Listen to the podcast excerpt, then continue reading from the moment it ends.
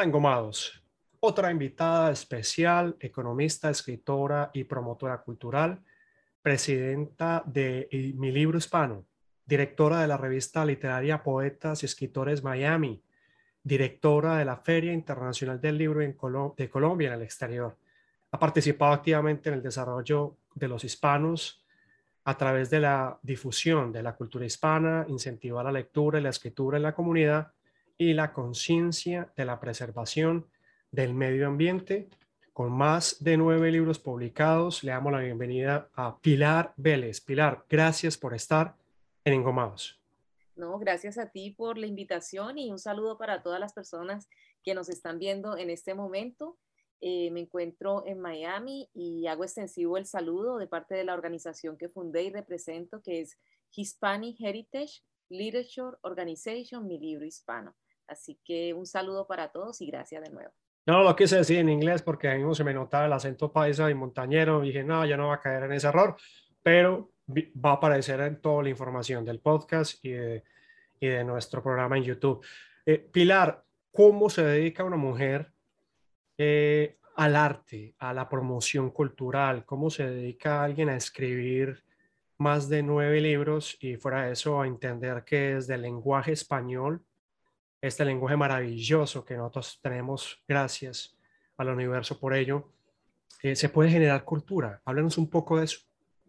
Bueno, yo creo que eh, en parte es la vocación, ¿no? Yo desde muy niña eh, sentí esa inclinación por la escritura, por la creatividad y, encontré en, la escritura, sobre todo en la poesía, que fue mi inicio, eh, un rinconcito desde el cual yo podía proyectarme hacia el mundo, con el cual yo me podía comunicar. Es así como me encariñé desde muy chiquita con el lápiz, el borrador, y a los 11 años ya había escrito mi primer borrador de una novela. Entonces, creo que cada persona tiene un talento, tiene, o, muchos, lo que tenemos es que darnos la oportunidad de, de, sacarlos a flote, de no olvidar que algo tenemos, algo que nos gusta, una pasión que tenemos, quizás allí tenemos un, una gran fuente de, felicidad, porque eso en últimas no es el, éxito, es la felicidad del ser humano, entonces es lo que te haga a ti feliz. Entonces, eh, partiendo de, ello, pues al llegar aquí a los Estados Unidos, yo me gradué de maestra en Colombia, yo soy normalista eh, de Cali, y, y llegué acá hace ya veintitantos años y dije yo, bueno, me voy a dar la oportunidad de escribir mi primera novela, de publicar la primera novela en realidad. Y me encontré con un panorama donde vi que faltaban muchas cosas. Yo dije, ok, aquí hay tertulias literarias, hay grupos de conversación, pero ¿dónde está realmente el apoyo a una persona que quiere publicar un libro? ¿Qué es lo que hay que hacer? Entonces, eh, imagínate eso una década larga atrás. Eh, no es como ahora que tú encuentras una cantidad de, de, de, publicidad con compañías que ofrecen servicios de autopublicación, un montón de cosas que eso hace 10 años no existía y hace 15 menos. Entonces, eh, llegué a la conclusión de que era necesario tener una organización que pudiese suplir esas necesidades, especialmente de las personas que no tienen el respaldo de una gran editorial o que, o que no saben por dónde empezar. Entonces, básicamente yo construí lo que yo estaba necesitando en ese momento. ¿Y cómo fue el inicio? Pues no fue fácil. Eh, mi madre, que me acolita todas las locuras, eh, me acompañó durante muchos fines de semana en los parques, en los supermercados, en los sedanos, a entregar volantes. Así empecé mi tarea. Volantes parada en la puertita de un supermercado, de una farmacia, de Keymar, cuando en ese momento Keymar era era realmente una, una, una cadena importante. Eh, y así empezó, así empezó mi gestión cultural, se ha hecho con mucho esfuerzo, porque hay que recordar que esto es un país que es, eh, o sea, aunque Estados Unidos no tiene idioma oficial, este es un país donde el, el idioma más hablado es el inglés. Así que no hay, no, no hay mucha promoción, no hay muchos recursos para fomentar otro idioma, porque el interés, lo que mantiene unida a la nación americana es el inglés. Claro, y ahí es donde entra un poco, eh, pues todo este esfuerzo, ¿sí? Porque si algo tienen los hispanohablantes es que nos une un lenguaje, una manera de comunicarnos. Eh, desde España y todo lo que es América y otros rincones del mundo en que incluso hablan español, tienen esa posibilidad, no importa el tipo de comida, no importa el tipo de vestimenta, no importa qué religión se practique y demás, nos une un vínculo muy fuerte que es el poder internarnos en el español. Claro que en el contexto de los Estados Unidos hay que saber entrar con el idioma inglés, pero el hecho de que no olvidemos el español también nos hace que no olvidemos nuestras raíces y no olvidamos y no olvidemos muchas historias particulares que han sucedido en cada uno de los países hispanohablantes que han sido enseñanzas, aprendizajes y transformaciones social culturales muy fuertes. Y es ahí donde la cultura tiene un papel fundamental. Yo por, yo porque quiero eh, eh, eh, el tema de la cultura, porque me parece que este año es fundamental. Le comentaba antes de grabar, desde las astrologías, el 12 de abril va a suceder una conjunción que es la conjunción Júpiter-Neptuno en Pisces. En palabras más, palabras menos, y como decimos en Medellín, en paisa, eso es la multiplicación del arte y la creatividad a un nivel exponencial. Un poco eh, retrayendo conceptos arquetípicos, es el renacimiento que vivimos después de la oscura Edad Media, Miguel Ángel, Leonardo y todos esos fenómenos. Por eso yo creo, fundamentalmente desde Engomados creemos, que el arte la escritura, la pintura y cualquier manifestación artística deben estar en el orden del día hoy por hoy para aliviar la tensión de la salud eh, mental, para generar nuevas oportunidades y para incrementar un tema de desarrollo económico a nivel personal y a nivel colectivo. Es ahí donde yo creo, Pilar, que el trabajo de ustedes es increíble. Yo las he estado siguiendo en redes sociales y veo que todos los días postean a uno, al otro, a aquella, a aquel, que vamos para allí, que vamos para allá. Yo digo, wow, es que, es que hay un trabajo y, yo, y la, la pregunta que sigue es, ¿qué le podemos decir entonces a todas esas personas que vean, escuchen este programa de cuáles son las maneras de empezar para publicar? Porque es que lo primero que hay que hacer es, claro, tener una idea. Dos, tener la disciplina para escribirla Tres, em, creer en esa idea y tal vez presentarla para que haya ciertos retoques, pero luego, ¿cómo salgo al mundo? Cuéntanos un poco ese proceso creativo que un artista, escritor, escritora tiene y que le puede servir a alguien que, nos escuche y nos ve.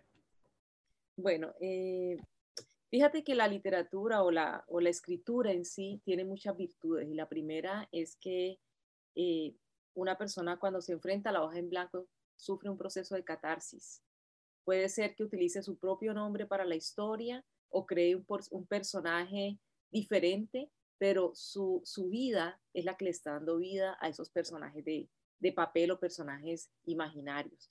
Así que la primera invitación es a sacar todo lo que tenemos dentro, eh, porque de allí van a salir cosas maravillosas y también es un proceso sanador. yo empezaría por, por hacer esa recomendación. No escriba pensando en el gran libro o en el gran bestseller.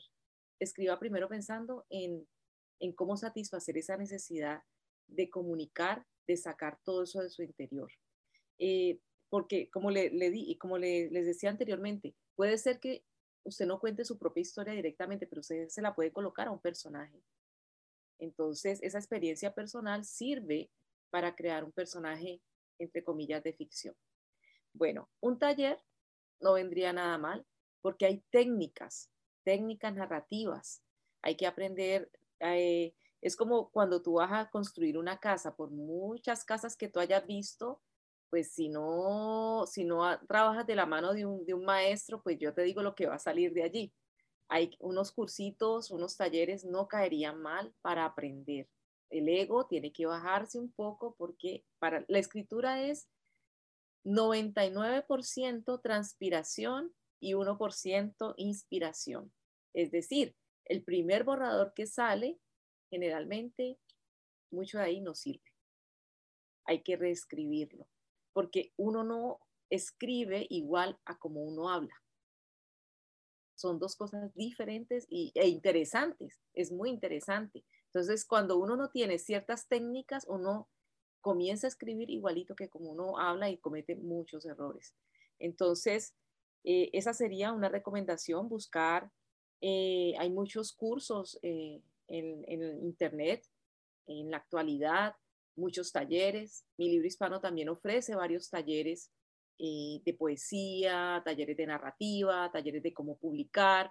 Le cuento, vale la pena porque se va a ahorrar tiempo y mucho dinero. Mucho dinero, porque, por ejemplo, eh, en, mi caso, cuando, cuando comencé, a mí me tocó crearlo, crear casi todo. Crear casi todo. Entonces, ¿yo qué hice? Que me ayudó muchísimo comprar libros sobre cómo publicar, sobre cómo mercadear un libro, porque un libro es un producto igual que un par de zapatos. Así que cuando, cuando tú sacas un libro, tu libro está compitiendo con otros libros y con otros géneros, y a eso agréguele con la industria del entretenimiento. Porque, ¿qué vas a hacer tú para que un niño, por ejemplo, prefiera leer tu libro infantil a ir a aprender la televisión o, o tener un videojuego? Entonces, es, y lo otro es que si no cuidas el bolsillo, con esto también te puede salir el hobby muy caro. Así que lo mejor es prepararse. Perfecto, una preparación. Así que aquí aparecen eh, las páginas web de, Pilar y, de su organización para que vayan y, lo consulten. Eh, muy interesante. Yo le quería contar antes de la siguiente pregunta es, en una época muy difícil, yo tuve la oportunidad de vivir en Bogotá mucho tiempo, eh, pero tuve una crisis muy fuerte, casi experimentarse eh, la existencia de una manera muy particular. Y en un momento tenía 10 mil pesos. Y yo vivía cerca a donde se desarrollaba la Feria del Libro de Bogotá en ese momento. Y, y fui y recogí el brochure y, me encantaba porque más que ver los libros, me encantaba mucho la gente que iba a hacer las conferencias. Y era el último día, domingo. Y yo sigue con mis 10 mil pesitos ahí en mi bolsillo. Y dije, ok, bueno, así no coma, así lo que me fui para la Feria del Libro, entré y ese domingo jamás lo voy a olvidar, jamás lo voy a olvidar. Estuve en diferentes, todo el día en diferentes eh, conferencias, diferentes escritores. Entonces, la siguiente pregunta, para Pilar Vélez y su organización Mi Libro Hispano y para todos los escritores y escritoras que la siguen y que, y que han consultado, han tocado la puerta de su organización y de usted como consultora, ¿Cómo la ha salvado? ¿Cómo ha salvado vidas la literatura, Pilar? las historias son muchas, muchas. Primero a mí. El primero que se salva es uno. Eh, porque en vez, de, en vez de beber mucho whisky, escribo. Eh, en vez de pelear con la gente, escribo. bueno, y tengo muchas anécdotas. Uno de los primeros concursos que se hizo aquí en Miami. Lo recuerdo muchísimo porque hice una, tuve una reunión con muchos escritores eh, a propósito colombianos estaban interesados en, los benditos flyers, en los volantes que yo estaba repartiendo. Entonces logré que el Miami Day College me diera un salón para tener la reunión. Y recuerdo que la propuesta que le hice fue, vamos a hacer un, concurso de cuento en español en las escuelas de Miami-Dade. Me trataron de loca, de, que eso no iba a servir para nada, que si los niños acá, escasa, los, los hijos de hispanos no hablaban español, eh, que les daba vergüenza. Hay una, o sea, en cierta, de cierta manera eh, es, cierto, pero no es completamente cierto. O sea, no se puede totalizar eh, ese criterio. Aquí hay niños que, que están aprendiendo a escribir, a leer y a escribir en español, a pesar de que el idioma que hablan en la calle, todo es, en inglés. Bueno, cuento largo, corto, eh, Quijotada, again, de nuevo. Eh, sometí, me recuerdo que mandé una, en ese tiempo era el fax, el, el aparatito este, ya eso ni se usa, el fax, lo mandé a un montón de escuelas. Y tú sabes que tuve 12 escuelas participando de aquí de, Miami Day eh, hicimos el concurso, fue exitoso. Y se lo ganó una niña de Honduras. Esta niña que se lo ganó tenía problemas, estaba drogándose con un medicamento de, esos eh, que venden, eh, que vendían ya, porque ya lo, ya lo quitaron over the counter, o sea, es decir, de que uno lo coge en la repisa de las farmacias. Eh, y los papás todavía no, o sea, estaban como apenas empezando a darse cuenta del problema que tenía la niña, era una adolescente. La niña escribió su historia en español, escribió su historia, entonces cuando nos llegó a nosotros, pues que éramos los jurados, varios escritores, pues nosotros dijimos, esto está sensacional, qué bien escrito, qué nivel de detalle, que, o sea, jamás pensamos que eso era real. Cuando fuimos a, la ceremonia de premiación, el premio era una, bicicleta que donó una empresa de, alguien muy generoso de Colombia. Eh, pues conocimos que la historia era verdadera, los padres nos dijeron, esto era lo que le estaba pasando a mi hija, y ese día la, muchacha estaba pensando en suicidarse y se, se, puso a escribir la historia, por eso digo que salva, la, la escritura salva, la hacer arte salva. Eh, y esa es la historia de la muchacha que gracias a, ese, a este concurso escribió su historia, sus papás se dieron cuenta del problema y, y en la actualidad la muchacha sigue adelante y no voy a decir que, que con eso fue la cura milagrosa, pero fue el principio de una historia diferente quedó, quedó marcada en su vida también ese momento clave, como muchos, como muchos de la literatura o artistas en el mundo. A veces, eh, dime. Tengo otro, tengo otro que también creo que vale la pena también mencionarlo. Es un señor de 84 años, cubano, eh, que por estar en, por no, por no, por estar en desacuerdo con el régimen en Cuba, eh, pues ustedes saben que son sancionados, o sea, los que vivimos acá vemos, una, vemos las cosas diferentes quizás a, muchas personas que, que, que, viven en nuestros países latinoamericanos, porque nosotros convivimos con la comunidad cubana y conocemos sus historias. Así fue que llegó este señor a mí, 84 eh, años, estuvo en unas cárceles allá en en Cuba, donde son como, o eran, no sé si todavía funcionan, estilo de campos de concentración, las UMAC, y eh, su misión a esa edad es escribir su historia. No, o sea, dice, no me quiero ir de, de este mundo sin haber dejado esta historia de lo que me pasó a mí y de la gente que yo conocí estando allí. Entonces, hay muchos motivos por los cuales uno puede escribir. Y aquí voy a otro punto la historia de cada persona es lo más importante. Es lo más importante. No, o sea, ¿quién va a decir que ese señor, que su historia vale menos que un libro que escribió, por ejemplo, Vargas Llosa o Gabriel García Márquez?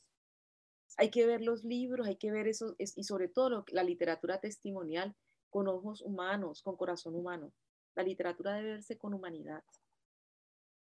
Increíble, increíble. Y nos podemos quedar acá seguramente con más anécdotas, pero fantástico, fantástico ello. Eh, ya a punto de ir cerrando el programa, nos quedan dos preguntas. Esta es típica pregunta de entrevista, lo siento, pero bueno, a veces la creatividad me desborda. Ah, esos libros que Pilar Vélez recomienda, no libros de aprende a escribir en casa, no el manual Padumis, esos libros que marcaron la vida de Pilar y que considera en cualquier lugar del mundo o hispano debe tener en su biblioteca estos libros. ¿Cuáles son? Bueno, a mí te diré que hay un libro que, que me marcó muchísimo y no tiene nada que ver con aprender a escribir, pero fue Juan Salvador Gaviota en mi época de adolescente. Eh, porque yo vivía, o sea, yo tenía muchos conflictos eh, a causa de, de, mi historia familiar. Yo vengo de una familia desplazada en Colombia eh, y soy la tercera generación y heredé muchas secuelas de esa, de esa violencia, de, que es, de esa pobreza que es violencia. Entonces yo crecí en uno de esos hogares y ese libro fue yo se lo recomiendo a todas las personas, sobre todo a, los muchachos, a la gente joven, que por favor lo lea porque se van a identificar con esa gaviota que quiere aprender a volar, que quiere aprender a volar. Entonces, ese libro para mí es, es un libro sagrado con mi historia. Eh, no, yo como buena colombiana pues debo recomendar leer a Gabriel García Márquez, empezar por los cuentos cortos y para los niños, por ejemplo, los papás que me están viendo en este momento, yo le diría, regálele a, a sus hijos cuentos que a ellos les gusten porque lo más importante es que ellos aprendan a disfrutar la lectura. Entonces, ya está bueno con que los colegios impongan cuáles son los libros que deben leer, pero déjelo que los niños puedan escoger sus propios libros, que ellos se comuniquen con los libros. Lo importante es la lectura. Eh, comience con, lectura, con, novelas cortas, con cuentos cortos, porque a veces usted, uno compra unos libracos así o así e intimidan. Empiece con lecturas que usted crea que usted lo va, que va a llegar hasta la última página. Empiece por allí, a cogerle el gustico, el sabor a la lectura. Cargue un libro en su cartera. Si usted es una señora y me escucha, cargue un libro en su cartera. Y cada que tenga un tiempo, saque el libro y lea de una página. Trate de coger el, hábito de, la lectura. Si usted quiere escribir y aprender de un maestro, yo le recomendaría que, compre el libro Mientras escribo de Stephen King. Es un libro sensacional, no sé si lo tenga aquí a la mano. Eh, ese libro son los secretos de él, es, es excelente. Yo lo, lástima que no lo tengo aquí visible, pero yo lo leo, lo releo, lo leo y lo releo. Es un libro, es una, esa es una joya que no le debe faltar. Se llama Mientras escribo. Mientras escribo de Stephen King, de verdad, el, maestro de la, de la novela misterio, terror, suspenso, que tiene cuántas películas puede tener Stephen King en Hollywood, por Dios. Por decirle una sencilla, El Resplandor, Shine, que es protagonizada por Jack Nicholson. Esa película es basada en el libro de él. La Torre Oscura, que salió hace 3, 4 años, que es una muy regular adaptación, pero también es un libro de, de Stephen King y hay muchos. Wow. ¿Qué nota? Todas estas son mis marcas de todo lo que le he encontrado a este libro. Anotado, anotado porque no lo conocía. Y no me están pagando por la publicidad. no, seguro que no, seguro que no. Pilar Vélez, ah, promotora cultural, escritora, nueve libros, que ni siquiera, Pilar, hemos alcanzado a hablar de tus libros y me da pena. Te los voy a leer aquí rápidamente. Expreso del Sol, Anita y el dulce de la leche de la abuela, Soles Manchados, Relatos y poemas en escena, Paz de Dux, Caído del cielo, Carta a mis sueños para el planeta Tierra, Carta a mis sueños para los niños del mundo, Laura y el mago del cielo, un regalo para Laura y seguramente hay, mira, ahí están, ahí están los libros de Pilar Vélez, que me encanta, me encanta poder tener en Engomados un espacio con una escritora, con una mujer, con una mujer con una historia personal como que, la que nos contaste, mm, que es muy de mm, cientos de miles de personas en Colombia y en Latinoamérica, no solamente en Colombia, pero pues en Colombia tenemos unas condiciones, hoy hemos tenido unas condiciones muy complejas durante mucho tiempo. Pilar, maravilloso este viaje que nos has hecho hoy a través de, de la visión, de tu esfuerzo, de tu vocación, de tu entrega hacia la cultura. Antes de grabar, eh, eh, yo le decía que admiraba mucho porque, claro, para poder grabar este programa, me medio leí algunas cosas de lo que había hecho ella y me decía, mi esposo me dice que esto es mi quijotesco. Y yo le decía, wow, que se utilice eh, todavía el, la metáfora del Quijote es fabuloso porque si hay alguien que era eh, entre comillas, absurdo, entre comillas, perdido, entre comillas, loco, entre comillas, demente, era Don Quijote. Pero si ustedes ven y releen a Don Quijote de la Mancha, se van a dar cuenta de un personaje que estaba en broma, en metáfora, diciéndole a todo el mundo, hey, parece que los locos son ustedes y que yo estoy más cuerdo.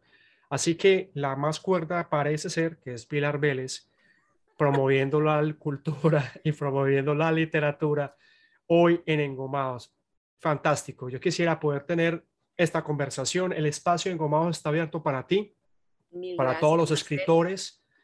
Eh, me encanta leer. Siempre he hecho que la lectura es una herramienta eh, grandiosa. Eh, y yo tengo, yo, yo me leo cuatro libros a la vez. O sea, tengo esa dificultad y es que voy leyendo un libro, cinco páginas y paso al, al otro libro y, de esa manera voy como construyendo. Pilar, gracias por estar en Engomados, ¿qué mensaje le envías a alguien, una persona que escuche o vea este programa? ¿Qué le quieres decir a esa persona de Engomados?